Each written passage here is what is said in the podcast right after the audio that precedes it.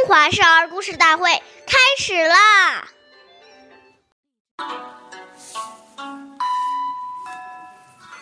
称尊长，勿呼名；对尊长，勿见能。称呼尊长，不能直接称呼他们的名字。长辈见多识广，阅历深，在他们面前要多听他们说话，不要自己多夸其谈，表现出很有才能的样子。岁月易流逝，故事永流传。大家好，我是中华少儿故事大会今日讲述人张恩惠。我是来自小季金喇叭少儿口才钢琴艺校。今天我给大家讲的故事是《贤明的妻子》第十九集。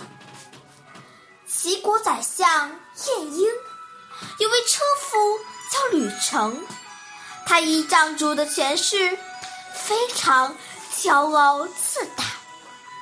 有一次，吕程回到家中，妻子表示要离开他。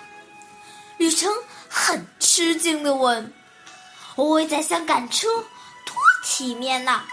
不愁吃穿，你为什么要离开我呢？”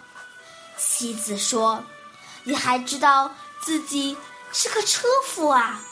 你看晏大人，虽然贵为宰相，他也没有像你那样的招摇和炫乎。”听完妻子的批评，吕成很惭愧，从此痛改前非。后来，在燕子的推荐下，吕程。当上了大夫。下面有请故事大会导师王老师为我们解析这段小故事，掌声有请。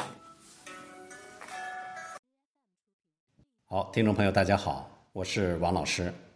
我们把这个故事给大家进行一个解读。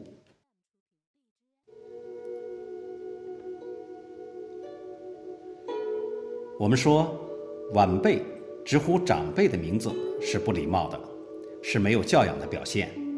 因此，要在称呼上从小就树立孩子长幼尊卑的态度，这样才能培养孩子谦虚的心态。